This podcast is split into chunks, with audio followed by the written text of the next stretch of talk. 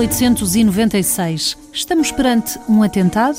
Uh, estamos certamente perante um crime. Se é ou não é atentado é uma pergunta que se vai fazer nas horas seguintes. Fandango. Nome de crime.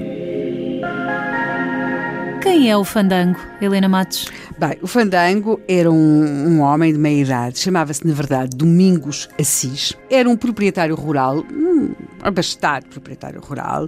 Ele tem uma boa casa, a tal casa diante da qual a população da Lhandra consegue parar finalmente aquele carro uh, estilhaçado pela explosão uh, e onde estava já o, o, cadáver do Fandango. Essa casa era mesmo a casa onde residia o Fandango. Porque esta história começou com uma viagem de charrete. Sim, sim, que eles chamavam uma vitória, não é? E que e de ele... repente há uma explosão, os cavalos ficam descontrolados sim, e há um homem morto. O cocheiro morto, ferido. Já estava mesmo morto. Uh, sim, sim.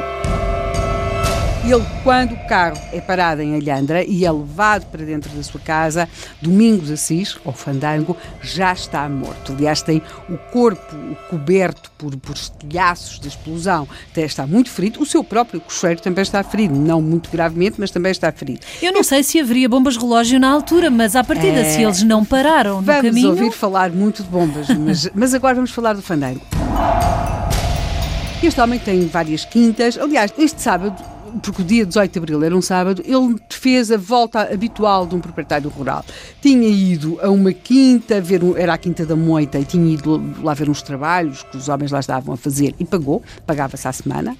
Daí segue para uma outra quinta, a Quinta da Chapinheira, vê também o que é que os homens tinham andado a fazer, uns eram trabalhos agrícolas, outros uns arranjos, ele paga e daí, da Quinta da Chapinheira, ele resolve ir para a Quinta da Figueira. Já tinha decidido que é a Quinta da Figueira. Na Quinta da Figueira, não havia, aquilo que o preocupava, aquilo que o levava lá, não era propriamente a atividade agrícola ou um arranjo qualquer, de um muro, de uma parede, de um portão.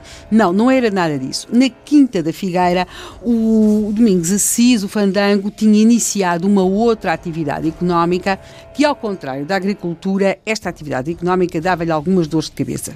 Ele tinha aí instalado a Empresa Nacional de Penteação de Lãs. Uh, era uma fábrica têxtil que a população conhecia como a Fábrica da Figueira. Porquê da Figueira? Porque era o nome da quinta onde ela estava instalada. Uh, essa fábrica estava instalada. Na verdade, ele tinha essa fábrica de sociedade com um sócio chamado Augusto José Graça e ele ia, o, o Fandango ia de facto à Quinta da Figueira, à sua fábrica, depois de ter andado nas suas outras quintas, essas agrícolas, ter pago ao pessoal, e ele ia lá à Quinta da Figueira tratar de assuntos relacionados com a fábrica.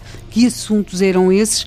É difícil explicar, estamos a 18 de abril de 1896, porque o fandango nunca chegou à fábrica. Essas questões, as questões que Fandango foi tratar à fábrica, podem ter alguma coisa a ver com este rebentamento, com esta morte? A investigação vai por aí?